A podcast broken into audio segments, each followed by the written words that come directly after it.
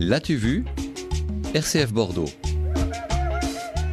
On part donc à l'assaut d'une montagne invisible. C'est ce que vous nous disiez tout à l'heure, Claire Villecosic, pour présenter la bande dessinée de cette semaine. C'est cela, une montagne invisible qui donnerait à qui parviendrait à l'apercevoir un don inestimable. Alors pour la trouver, les nombreux prétendants sont prêts à tout, même à s'associer avec leurs pires ennemis.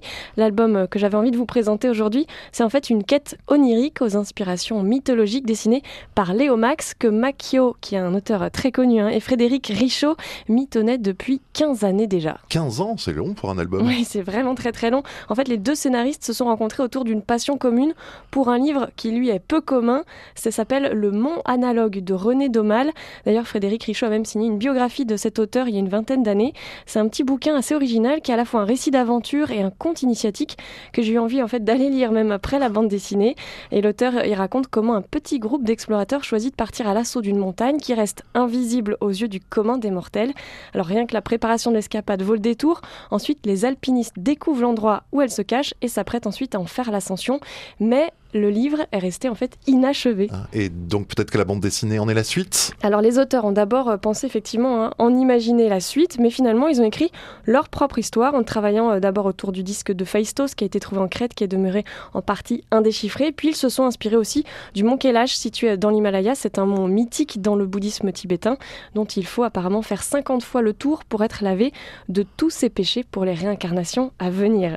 Et avec tout ça, ils ont construit leur propre mont mythique en nous faisant voyager dans plusieurs époques, à la fois euh, pendant la guerre, où une collaboration inattendue démarre entre un nazi, responsable d'un camp de concentration, et un intellectuel juif, qui connaissaient leurs travaux respectifs pour trouver ce fameux mont Kailash.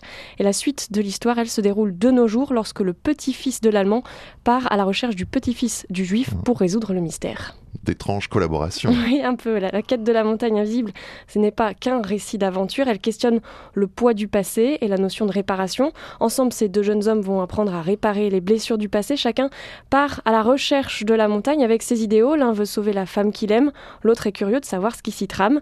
Le tout dans une véritable course contre la montre, car forcément, vous en doutez, ils ne sont pas les seuls à s'y intéresser. D'autres ont des vues sur ce mont bien moins philanthropes, puisque celui, on l'a dit, hein, qui parviendra à euh, voir cette montagne montagne recevra un don inestimable. Voilà qui tombe bien. Cette semaine du Radio Don, euh, est-ce qu'ils vont y parvenir à leur quête, Clairvy Alors j'ai oublié de préciser qu'il s'agissait en fait là du premier volume d'un diptyque.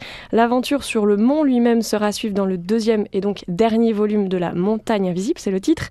Donc on est en haleine, porté par le dessin réaliste très rythmé d'Eomax dont le découpage rappelle celui des comics. Une BD que je vous invite donc à découvrir. En attendant euh, la suite, donc La montagne invisible, tome 1 de Macchio et Frédéric Richaud, dessiné par Léo Max, paru chez Delcourt. Merci Claire Villecosic, à bientôt. À bientôt.